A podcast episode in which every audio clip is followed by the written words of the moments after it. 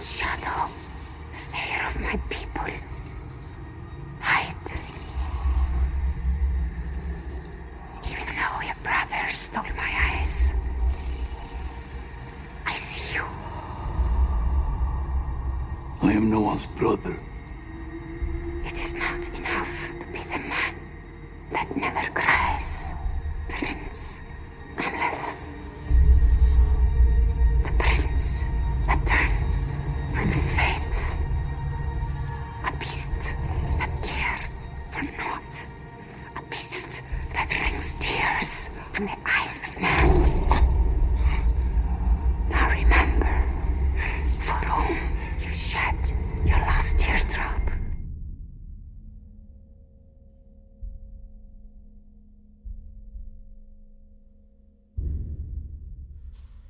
Estamos de regreso en Plano Secuencia, su podcast favorito de cine. Gracias por sintonizarnos una vez más aquí para hablar sobre los estrenos de la temporada. Yo soy Carlos Ochoa y conmigo se encuentra Andy Saucedo. ¿Cómo estás, Andrea? Hola, ¿qué tal? Muy bien, muy contenta, este, emocionada y ya listísima para, para platicar, porque ya nos surgía hablar un poquito de esta película, creo yo. Así es, es una de las que más teníamos pendientes de este año. Y pues antes de arrancar con ella, también la tercera miembro de este panel, que es nada más y nada menos que Anita Escárcega. ¿Cómo estás, Anita? Hola, muy bien, también muy contenta de estar una, una semana más con ustedes platicando de cine y pues muy contenta además por la película que vamos a platicar hoy. Que es nada más y nada menos que The Northman, El hombre del norte, el tercer largometraje y más reciente proyecto del director Robert Eggers, este director estadounidense que pues ha conseguido el favor de la crítica y de buena parte del público también desde que en 2015 nos sorprendiera con su largometraje debut The Witch, la bruja, que está disponible, si mal no recuerdo, en Star Plus y que hace tres años también estuviera sumergiéndonos en una pesadilla isleña con Robert Pattinson y Willem Dafoe en El Faro, The Lighthouse, que también se comentó aquí en este programa, justamente hace, wow, hace dos años creo, hace, sí, hace dos años. Por de enero del 20 podrán escuchar ese programa que grabamos al respecto. Y pues llega con este tercer largometraje en el que Eggers se desprende un poco de los dos cuentos folclóricos de horror que ha explorado. Y ahora se decanta por la épica vikinga con cierto toque histórico, además de fantasía, en un guion que ha coescrito con Shion, que Shion es este dramaturgo, poeta y pues digamos persona de letras, ¿no? islandés que es famoso por sus colaboraciones con la cantante Björk, quien además tiene un papel especial en esta película. La película está protagonizada por Alexander Skarsgård, Nicole Kidman, Claes Bang, Anya Taylor-Joy, Ethan Hawke, Willem Dafoe y como dije Björk en un papel especial. Y está inspirada en la famosa leyenda del príncipe Hamlet, una leyenda danesa que pertenece al legendario escandinavo, cuya historia se puede encontrar escrita en el Gesta de Norum del siglo XIII, escrito por Saxo Grammaticus, un historiador danés, y se supone que en esos tiempos, pues Hamlet era este personaje es rey de la tribu germana conocida como los Jutos, pero pues ya para dirigirnos un poco más hacia exactamente qué es lo que nos cuenta la película, Anita, nárranos brevemente de qué trata The Northman, por favor. Bueno, pues The Northman eh, sigue al príncipe Hamlet en Dinamarca del siglo X, bueno, es plena época de los vikingos. Y pues bueno, Hamlet es un, es un príncipe que busca vengar la muerte de su padre a manos de su tío y pues vaya, nos va siguiendo en diferentes etapas de su vida, ¿no? Desde que era niño y hasta que crece, las peripecias que, vive en una especie de, de, retiro de, ¿cómo decirlo?, de exilio de su propia isla y lo encontramos años después en Islandia, en donde pues logra concretar su venganza. Y esa es la reseña de la película. Así es. Y pues ya antes de arrancar, la película ha sido aclamada por la crítica a nivel internacional, sobre todo por el trabajo de su elenco, el fabuloso diseño de producción, que es uno de los puntos fuertes que Eggers ha conquistado con sus dos largometrajes previos, así como la dirección y en general la forma en que la película ha estado presentada en términos de su historia. Y pues ya para iniciar, Andy, ¿cuál fue tu primera impresión de El hombre del norte?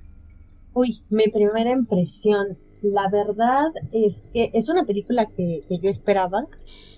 Eh, justo porque Eggers creo que aquí lo hemos tratado muy bien y creo que a los tres nos ha gustado mucho sus, trabajos previos. Creo que al menos, bueno, de mi parte sí había hay una alta expectativa en lo que en lo que hizo para The Northman y proyectos futuros que por ahí se han anunciado. Y la verdad es que desde mi punto de vista a mí no me defraudó.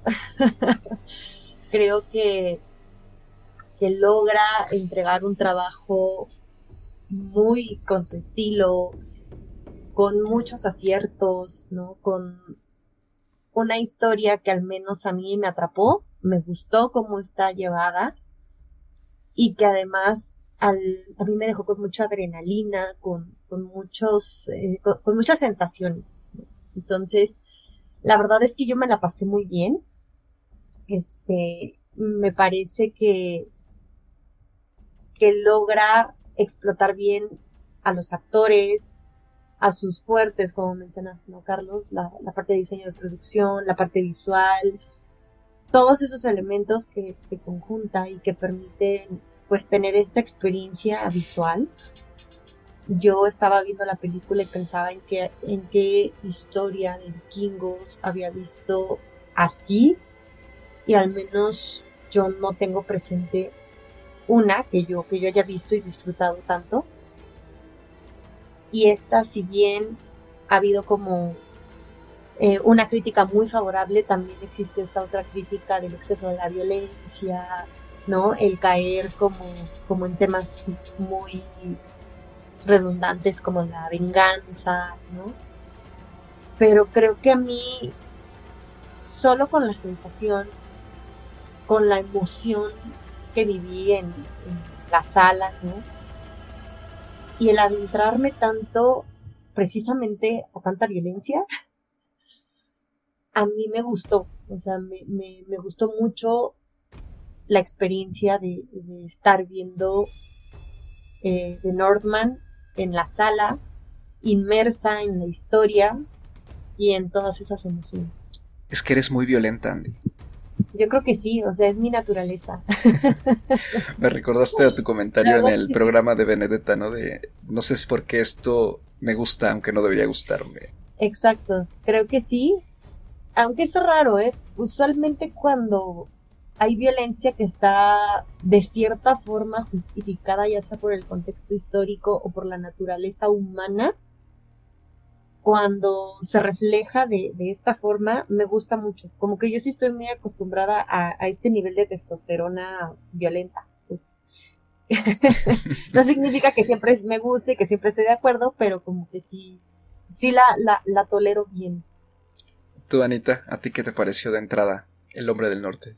Ay, pues a mí también me gustó bastante la película. A mí me pasó algo muy similar que a Andy. Yo también esperaba con ansias esta película porque pues creo que Robert Eggers ya nos compró desde su primer largometraje y luego con el paro pues nos terminó de, encantar, ¿no? Entonces yo sí estaba muy, muy emocionada de ver esta película, sobre todo porque ahora pues ya le habían soltado mucho más presupuesto y yo tenía como muchas ganas de ver qué era lo que iba a hacer con, con ese presupuesto, ¿no? ¿Qué es lo que vas a hacer ahora que, que ya tienes como esa libertad eh, pues monetaria, ¿no? De, de, hacer lo que quieras hacer. Y la verdad es que no me decepcionó. Es una película, justo como dice Andy, con muchísima testosterona. Es una película que sí tiene una energía muy masculina, muy violenta, pero finalmente no es algo que no hayamos visto en el cine de Eggers, ¿no? O sea, en El Faro también hay mucha masculinidad violenta. Entonces, pues sí es como lo que esperaba. Y pues me gustó muchísimo el tratamiento que tiene de, esta historia que pues ya conocemos, ¿no? O sea, finalmente, vaya, Hamlet es la, el mito nórdico histórico en el que se basó Hamlet y en el que se basan muchísimas obras posteriores. Entonces, finalmente es una historia que ya todos conocemos, es una historia que ya hemos visto de muchísimas formas representadas. El otro día recuerdo que en nuestro programa de Macbeth hablábamos de cuál había sido la obra de Shakespeare más representada en cine y pensábamos que estaba entre Macbeth y Romeo y Julieta y me puse a investigar y resulta que no. La obra más representada, más veces reproducida de Shakespeare en el cine es Hamlet, justamente. Vaya, por eso digo que es una historia que ya conocemos, es una historia que ya todos nos sabemos de memoria. Sin embargo, Eggers lo que hace es darle pues todo el tratamiento y todo el giro del contexto histórico de la historia original, ¿no? O sea, ya no es no estamos hablando de una adaptación de Hamlet, estamos hablando de una adaptación del mito en el que se basa Hamlet, ¿no? Entonces, eso es algo que yo nunca había visto, eso es algo que, que, a mí me pareció muy interesante y la manera en la que hizo todo su tratamiento cinematográficamente en cuanto al guion, en cuanto a las actuaciones, en cuanto a la fotografía, me pareció pues que no tiene desperdicio esta película, ¿no? Que aprovechando que mencionas los aspectos técnicos, la fotografía es de su cinematógrafo de cabecera, Janine Blaschk, que ya habíamos hablado de él, que incluso cuando comentamos aquí el faro también llegamos a comentar uno de sus cortos previos a The Witch, ¿no? que si no mal recuerdo se llama Brothers, que también fue fotografiado por él y pues es un portento, ¿no? Con la cámara y con la forma en que juega con la iluminación también. Entonces, en esta película, por supuesto que con más presupuesto se nota muchísimo ese, digamos, cambio. Y yo creo que eso es lo primero que se nota al verla, ¿no? Que es Eggers con más presupuesto. ¿Cómo es una película de Eggers con más presupuesto a comparación del Faro y la Bruja? Pues nos sale Norman, ¿no? Justamente con un apartado de, de diseño y producción, vestuario y maquillaje impresionante y yo estoy muy de acuerdo con lo que comenta Sanita respecto a, digamos, esta fidelidad que tiene él o que busca transmitir con la forma en que él trata la historia, este famoso mito danés y, bueno, que es muy importante en general en el legendario escandinavo. Y creo que a mí me gusta que, independientemente de la forma tan violenta y tan, como bien dijo Andy, masculina, ¿no? que exuda la película, finalmente sí consigue sumergirnos en este cuento épico como si lo estuviéramos leyendo, ¿no? En esa época. Y retratarlo tal cual funcionan este tipo de textos antiguos, ¿no? Que también aquí ya se han mencionado otros hasta el cansancio. Hemos mencionado un poquito de Beowulf, como por ejemplo cuando hablamos del Señor de los Anillos, ¿no? Hace poco también con el programa que han de Macbeth, que también armamos por aquí, y en general, o sea, son historias que se siguen perpetuando hasta nuestros días. Y por supuesto, otro programa muy, muy importante en el que manejamos un texto muy similar. En ese caso fue La leyenda del Caballero Verde, que es a la película a la que más me recordó esta, a pesar de que tienen tonos muy distintos, al menos en la violencia, pero funciona de la misma forma. ¿no? Creo que eh, a pesar de que ya sabemos que los temas son los mismos de siempre, porque pues, vamos, este tipo de historias los originó, y que el protagonista está en esta especie de quest, de búsqueda heroica para cumplir su destino del cual no puede escapar, y que las acciones que él va tomando lo van llevando hacia allá, independientemente de lo amoral en que se va transformando su forma de valorar lo que lo rodea mantener eso como esencia en las adaptaciones de este tipo de textos ayuda a que los entendamos mejor y ayuda también a perpetuar cómo funcionaban ese, en ese entonces eh, las sociedades, porque finalmente explica muchas cosas, creo yo, de ciertos pilares culturales de la civilización y de ciertas partes del mundo, claro, según la cultura en la, que la historia esté especificada, ¿no? Entonces, eso es lo que más me gusta de la película. Aparte del elenco, creo que es una maravillosa, un trabajo estupendo y en general salí con buen sabor de boca. Con todo y que creo que es una película muy sobrecogedora, creo que es una película pesada.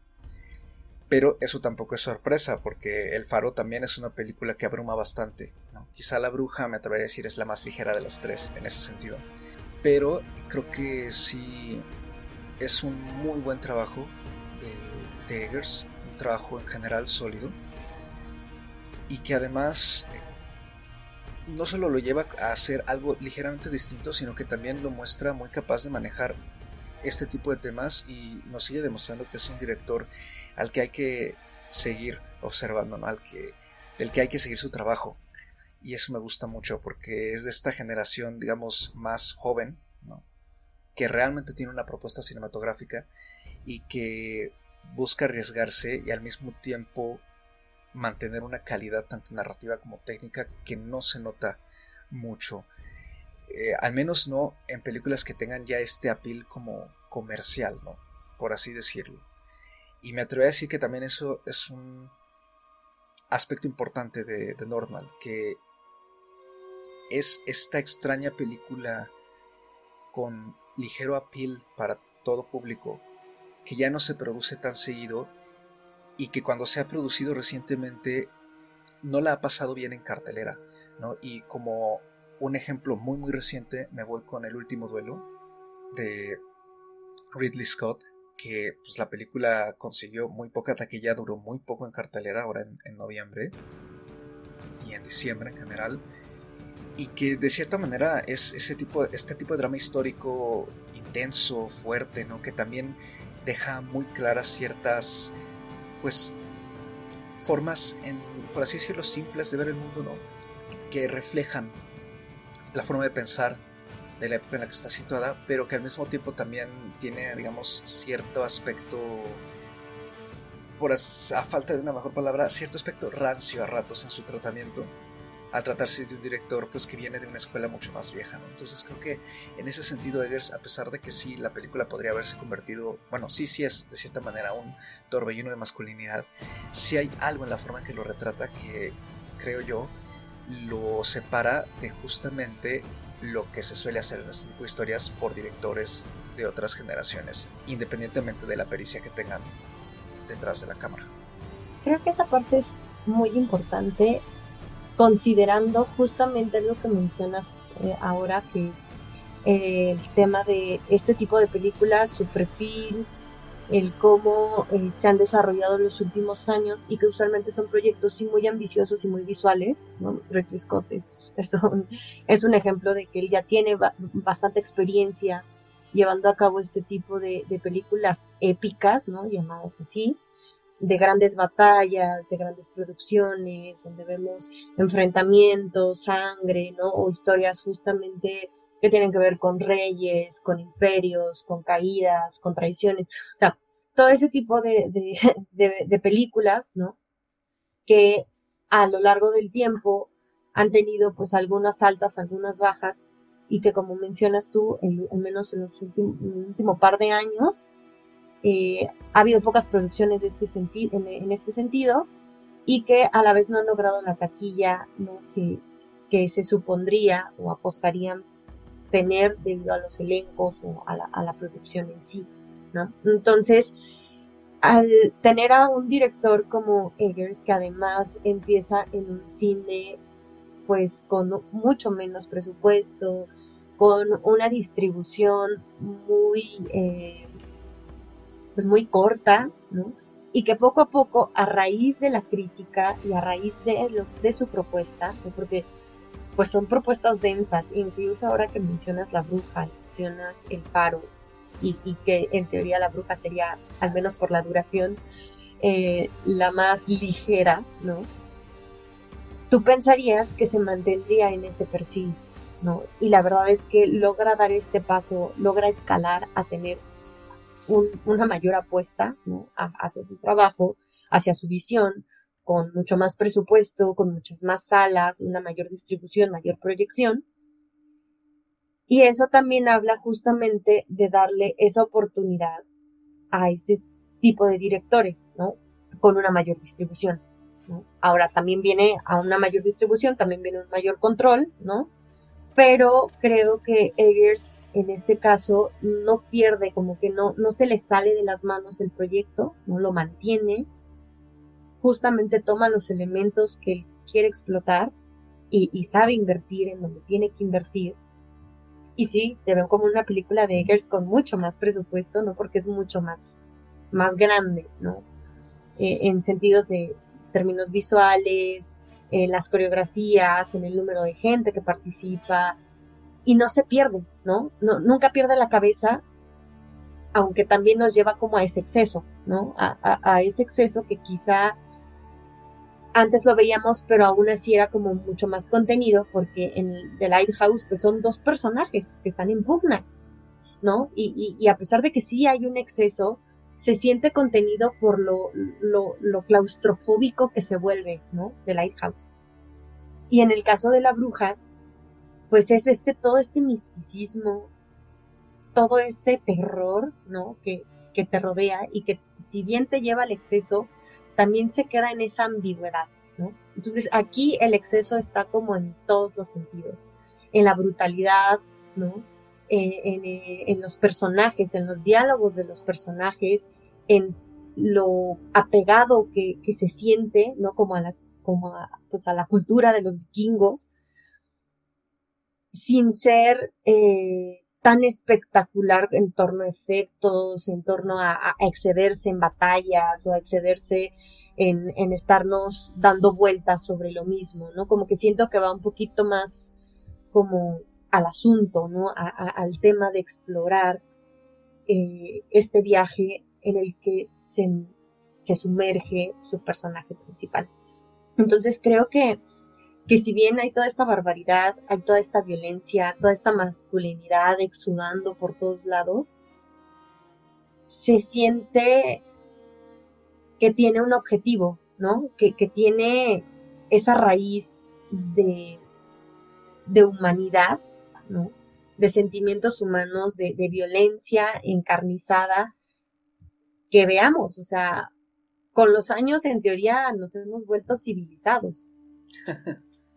¿no? En teoría nos hemos vuelto civilizados, pero la violencia, la raíz de la violencia, ahí sigue, ¿no? Sigue afuera. Aquí lo hemos mencionado con, diversos trabajos que reflejan justamente la situación de diversos países de Latinoamérica, de México en particular, ¿no? Y, de cómo, pues, e, e, el hombre siempre está en constante guerra, ¿no? Pero es esa guerra tanto de, de, de, de ciudades, de países, de, de nosotros como sociedad, como esa, esa violencia interna que, tenemos, ¿no? Entonces creo que, aquí me gusta mucho eso precisamente porque si bien estamos hablando de vikingos, estamos hablando de, de, esa violencia de cierta forma justificada por el contexto histórico, pues sigue siendo esta necesidad del ser humano de explotar los sentimientos de venganza, de, de violencia, de superioridad, ¿no? De esa superioridad que, te da lo, el poder físico, el poder de las armas e incluso el poder de la mente, ¿no? Entonces, híjole, todo ese tipo de cositas que estuve analizando cuando vi la película y que complementando con el trabajo que ha hecho Eggers, fue lo que más me gustó en este sentido de The. Que pudiera hacer una película con esteroides, pues, llevarla como, como a este exceso, pero a su vez estar tan enfocado que nos entrega algo que se siente de libro, que se siente narrado por, eh, por los vikingos, ¿sabes? Entonces me quedé justo con esa sensación de que de que estaba viendo algo narrado justamente por los vikingos, no, no de una adaptación, no de una historia que se tiene que contar o de una fábula o de una leyenda, no, o sea, como que a mí me dio esa sensación de estar escuchando como algo, de estar viendo y de estar escuchando algo que viene de una raíz y eso me hizo conectar mucho.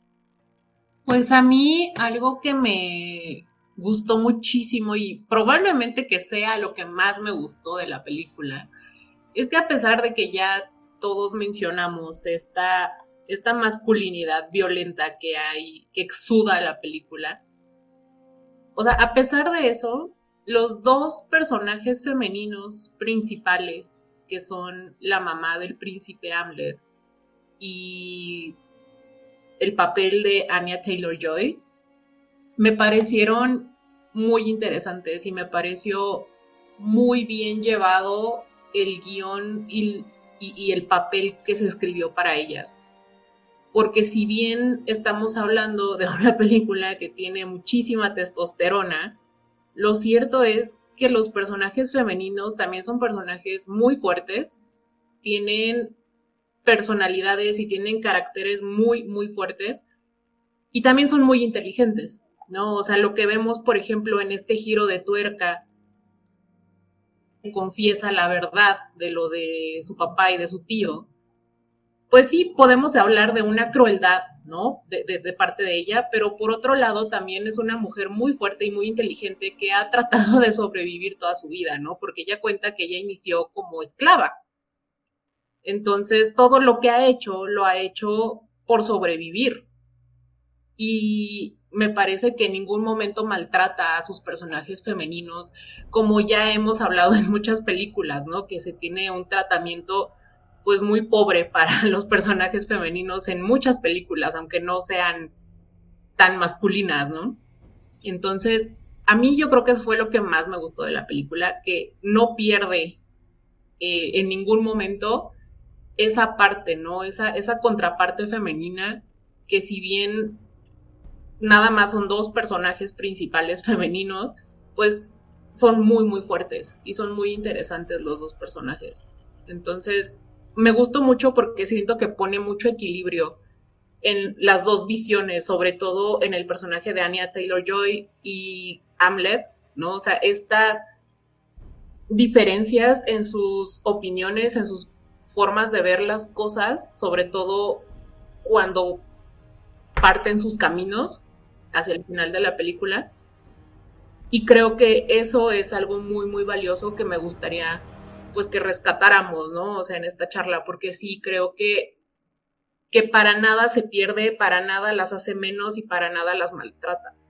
Y creo que ese aspecto de cierta manera también refleja mucho la forma en que de repente funcionaban algunos de estos poemas y textos épicos, ¿no? De antaño que es cierto que muchos de estos textos se dieron en una época en que las mujeres no tenían poder social, y bueno, poder en absoluto, en muchos lados, en muchas culturas, pero al mismo tiempo muchas de estas historias sí manejaban personajes femeninos poderosos o que tenían cierta agencia que hacía que fueran más inteligentes que los protagonistas, desafortunadamente la mayoría eran protagonistas masculinos, porque me recuerda justo también a cómo funciona un poco el poema de Caballero Verde, ¿no? Y muchos otros de estos textos épicos en los que de repente sí hay un personaje o varios femeninos que consiguen manejar todo a su antojo y tienen una fuerza de voluntad y un poder, pues mucho más, que tiene más repercusión incluso en el protagonista que muchas otras cosas. Entonces creo que también por eso la película se siente tan auténtica en ese sentido. Y otra cosa que me gusta mucho que conservara de esto, de este aspecto, digamos, de la épica, es la magia y la fantasía.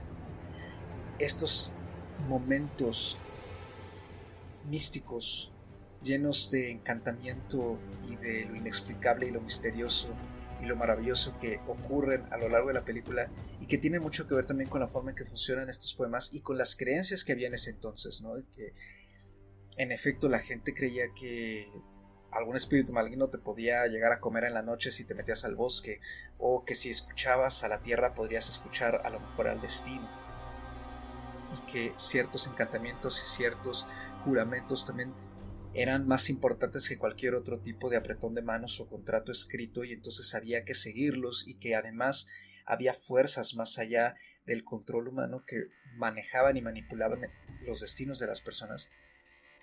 Todo eso me parece que está muy bien reflejado en la película y además Eggers lo dota de mucha autenticidad folclórica, no solo con todo el aspecto técnico de vestuario y de diseño, sino también con la forma en que mete estos elementos de tal manera que sí se siente como si estuviéramos presenciando una leyenda vikinga ante nuestros ojos que cobró vida casi casi como si lo estuviéramos viendo en un teatro, ¿no? En, en ese sentido.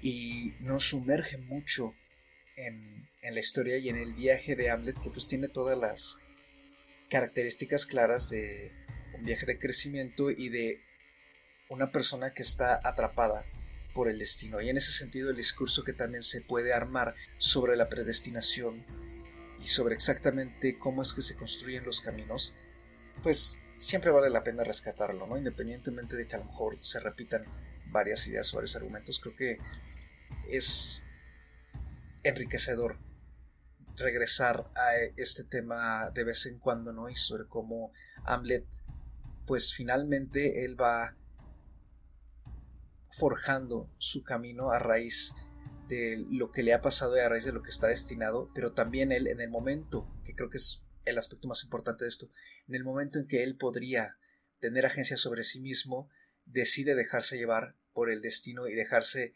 llevar por lo que se le ha sido encomendado, ¿no?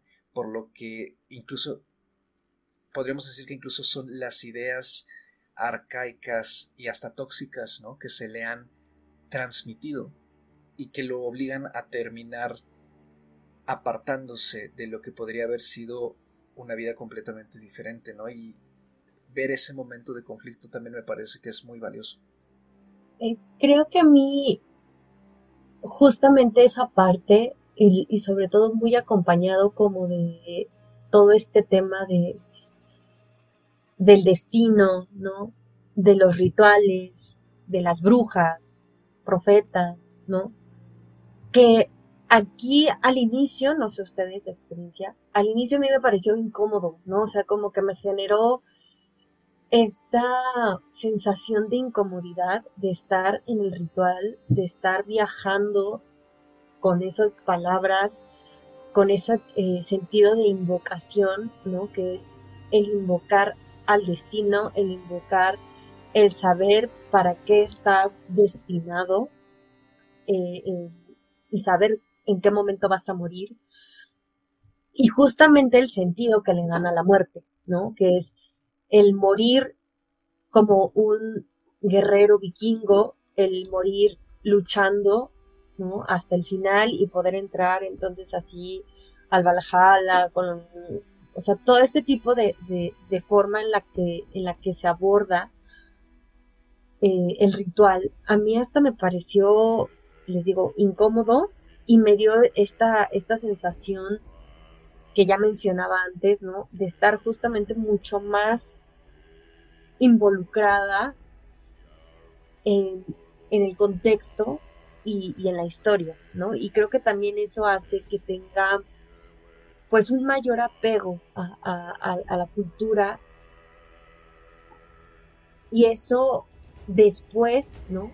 Llevado al llamado, o sea, al momento en que él, como niño huye y promete esta venganza y después lo vemos ya como un hombre sangriento, violento, eh, que, que, masacra pueblos enteros, ¿no? Y que escucha justamente ese llamado, el llamado de su destino o a lo que él sabía que estaba destinado, que era enfrentar justamente a su tío y a este tema de la venganza, ese llamado a través de, otro poder místico, de una bruja, y luego llevarlo a la parte en donde está justo en esta cruzada o, en este momento de reflexión de saber si cumple, ¿no? Con, con esa venganza, con ese destino, o está la posibilidad de tomar otro rumbo, ¿no? O sea, como decía Carlos, de, hacer una vida completamente diferente. Pero es que la venganza no funciona así, ¿no? Entonces, como lo menciona el mismo personaje, la venganza tiene que morir o cortarse en algún hilo, ¿no? En algún punto. Y él era el hilo que tenía que cortarla. Entonces, todo este tipo de, de señalamientos que hacen del no poder escapar de tu destino, aunque aparentemente así sea, hacen que las decisiones que toman, o sea, o esta libertad de, elegir, sea importante, pero también tiene mucho que ver con todos estos valores, con todas estas creencias, con todos estos rituales que ya mencionaba yo, ¿no? Entonces, a mí se me hizo una parte como muy interesante que entretejía justamente este discurso que va muy de la mano de lo místico con, con la cultura, con la historia en sí, y que aunado a esto que mencionaba Ana de los personajes femeninos y del rol ¿no? que cumplen, que si bien tienen también esta aura muy mística, o sea, a mí me parecieron que las tres mujeres, bueno, tanto el papel de Nicole Kidman como el de Anna Taylor-Joy, estaban como estas figuras que también cumplían como con cierto misticismo, porque a mí me parecían mujeres que su misticismo lo llevaban justamente en la inteligencia, en sus palabras y en su comportamiento, ¿no? En la forma en la que actuaban. Y está este otro personaje que pues no puedo decir que es femenino, pero así pareciera, que es el de Björk, ¿no? El de esta, pues este tipo de oráculo, ¿no? O, de bruja que se presenta para recordarle, ¿no? A, Ahmed que, que, tiene que cumplir con su destino, ¿no? Entonces se me hacen tres personajes que, que a la vez tenían también esa carga y la forma en la que están eh, insertadas y, en la forma en la que trabajan y en la forma en la que se mueven a lo largo de la historia, tienen, cargan con esta aura mística que también van empujando justamente al personaje hacia ese destino, ¿no? Y que influyen, o sea, son como, como, como las tejedoras alrededor de la vida de, los personajes masculinos, porque sin ellas no llegarían justamente a estos momentos culmines, tanto del padre de, de, de como de, de él mismo. ¿no? Entonces, son estas cositas que se fueron entretejiendo y, que como decían, probablemente a ella esa es la parte que más le gusta, ¿no? Su parte favorita, los personajes femeninos. Y a mí me gusta mucho esa parte, pero cómo se entreteje con los demás. O, o, la sensación que a mí me dio de cómo se entretejía con todo lo demás. Sí, pues es que justo, ¿no? O sea, es como esta ambivalencia que les, que les mencionaba hace un rato, ¿no? O sea, el, el cómo complementan estos personajes femeninos toda la demás energía que cohabita en la película y cómo todos los elementos que ya mencionamos pues hacen como este universo tan perfecto, ¿no? Para una película, o sea, todos los elementos místicos, mágicos que vemos y que finalmente, como dices, Carlos, son un reflejo, a mi parecer, muy fiel, pues de esta cultura, ¿no? Que, que al menos yo personalmente no conozco tanto de ella, pero me hizo interesarme, me hizo interesarme bastante por, por leer un poquito más acerca de cómo eran ciertos aspectos de la cultura vikinga, ¿no? Como por ejemplo la parte de las valquirias y la parte de, o sea, los detalles que vemos en la pantalla que a lo mejor podrían pasarse por alto y que finalmente le sumaban a la autenticidad de, la película y de cómo estaba apegado a una cultura pues tan compleja, ¿no? Entonces, pues creo que Eggers le metió muchísimo a los detalles tanto técnicos como escénicos, como cinematográficos, como de guion. Y pues la verdad es que el resultado es una película excelente, ¿no? Y, creo que es una película que podría verse varias veces y cada vez encontrarías cosas nuevas, ¿no? O sea, creo que a mí me gustaría verla un par de veces más para ver todo lo que me perdí por estar viendo el todo en la pantalla, ¿no? Y finalmente hay muchísimos detalles que a lo mejor pase por alto. A mí me pasa justamente lo mismo. Siento que también necesito verla unas dos, tres veces más para, para agarrar más de todos estos elementos que se conjugan y no tanto de la trama en sí, que es bastante sencilla. Me atrevo a decir que, en cierto modo, aunque la temática es igual de rica, que en sus dos películas previas sí creo que aquí hay menos ambigüedad al final que en las otras dos.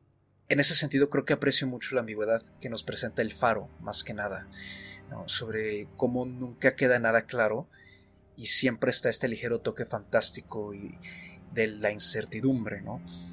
Y acá en cambio sí tenemos un camino muchísimo más señalado y tenemos también incluso un final muy claro y muy sólido, que quizá no sea el final que a todas las personas les guste, pero sí creo que es un final que refleja muy bien el texto del que proviene, ¿no? y, o al menos lo que ese texto seguramente propone.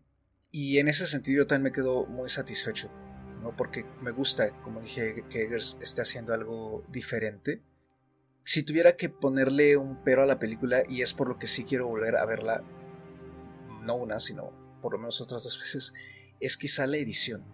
Creo que la edición hay algo ahí que de repente me sacaba un poco de onda, eh, sobre todo e, porque me dio la impresión de que había ciertas escenas que se perfilaban como de cierta importancia o que iban arrancando y de repente quedaban cortadas por otra escena que ya de repente llegaba o porque de repente nos metían ahí la imagen de este Yggdrasil, ¿no?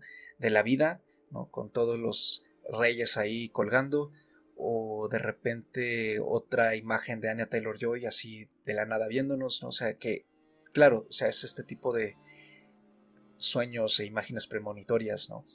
Pero me dio la impresión de que de repente estaban metidas en ciertas escenas y que no le hacían el favor a esas escenas que quedaban cortadas, ¿no? Entonces había algo ahí extraño que espero yo con un segundo visionado me empiece a quedar un poco más claro.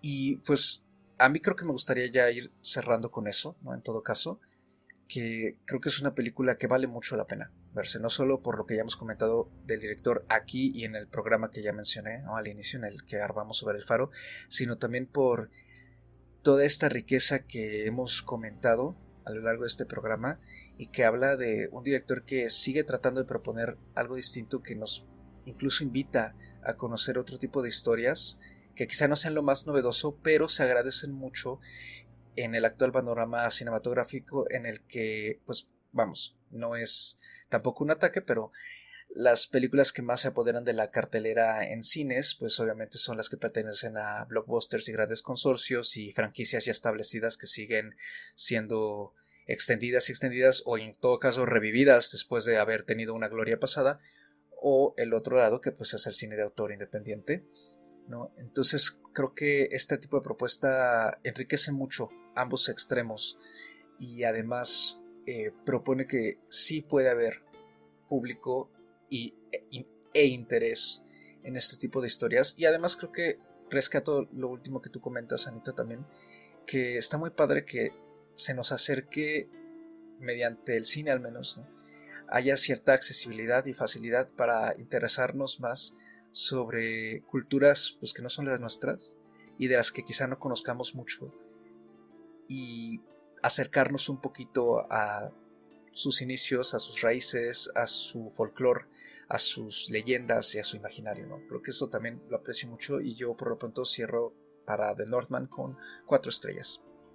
Yo también le puse cuatro estrellas, también me quedé con ganas de verla al menos una vez más, ¿no? Justo para, para tomar varias cositas que, que se pueden perder y sobre todo creo que hay diálogos y hay momentos en específico de, la película y de la historia, ¿no? en donde se desarrollan justos estos elementos eh, místicos y que tienen significados y que, como decía Anita, ¿no? El de las Valkyrias, el Valhalla, todas este, estas cosas que ellos mencionan y que a lo mejor por estar justamente despegados de la historia y de, y de todas estas eh, creencias, ¿no? de toda esta mitología, pues puede perder eh, algún tipo de, pues de detalle, ¿no? De, que, el director y que eh, en el guion se esforzaron por incluir, ¿no? Para justo apegarse mucho más. Y al momento, en el primer visionado, pues, pues se pueden escapar. Entonces, yo esperaría que en una segunda, pues, sí, en un segundo visionado pueda aumentar ahí las estrellitas, ya que al menos de mi, de mi parte, tanto The Lighthouse como La Bruja, pues sí, sí tienen un poquito más. Como lo decía, a mí no me decepcionó, al contrario, creo que, es un gran trabajo. Hemos hablado aquí de lo difícil que es ser constante en el cine y como director, y que hay directores que tienen un muy buen debut y que posteriormente pues se ven como, como abrumados, ¿no? Por esa tensión, por la presión, eh, eh, porque al momento de que les dan un mayor presupuesto, justamente pierden como cierto control, ¿no? De, su, de su misma visión cinematográfica. Y Eggers son tres trabajos, son tres trabajos muy sólidos, son tres trabajos en los que mantiene su visión cinematográfica con muy buena calidad visual, con historias que son difíciles de contar y difíciles de que nos gusten, ¿no? Difíciles de atrapar a un público en específico, justo por cosas que ya mencionábamos, que, que a veces tienen que ver con presupuesto, que tienen que ver pues con taquilla, elenco, distribución, etcétera. Creo que, que Eggers lo está haciendo muy bien, ¿no? E, en ese sentido, para mantenernos interesados en su trabajo y hacer crecer justamente esta audiencia que se interesa en sus propuestas a pesar de lo complejas que puedan ser a, nivel, a, nivel narrativo o de discurso. Entonces creo que es muy valioso en, ese aspecto y creo que además esta película también eh, puede llegar al gusto de, de, muchas personas que quizá no sean tan seguidoras de todo este tipo de violencia, de todo este tipo de, películas de corte épico, pero al ser eh, abordados ¿no? de esta forma tan clara, ¿no? creo que, puede haber personas que, lo van a disfrutar mucho. También habrá, y he visto comentarios que pues, justamente el exceso de la violencia también puede alejar a cierto sector, pero vale la pena darle la oportunidad justamente por todos estos elementos de, misticismo, ¿no? de mitología, de cultura, para acercarse un poco más a, este tipo de, historias y qué mejor manera que hacerlo con, con una película así. Entonces yo me quedo de momento con cuatro estrellitas, con la opción de subirla a cuatro y media.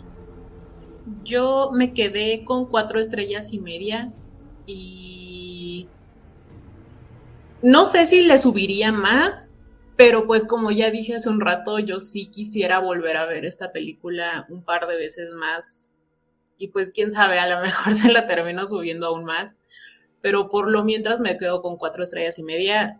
De Eggers, debo admitir que no ha sido mi favorita, mi favorita fue El Paro, pero vaya, creo que eh, tiene un nivel de calidad pues equiparable, ¿no? O sea, estamos hablando de una película que está perfectamente bien hecha en prácticamente todos sus aspectos y pues vaya, no, no tengo, no tengo argumentos, ¿no? Para ponerle menos, la verdad es que disfruté muchísimo la experiencia de ir a ver esta película, además en el cine, porque creo que también, eh, pues, le ayuda mucho el haberla visto en una pantalla grande, ¿no?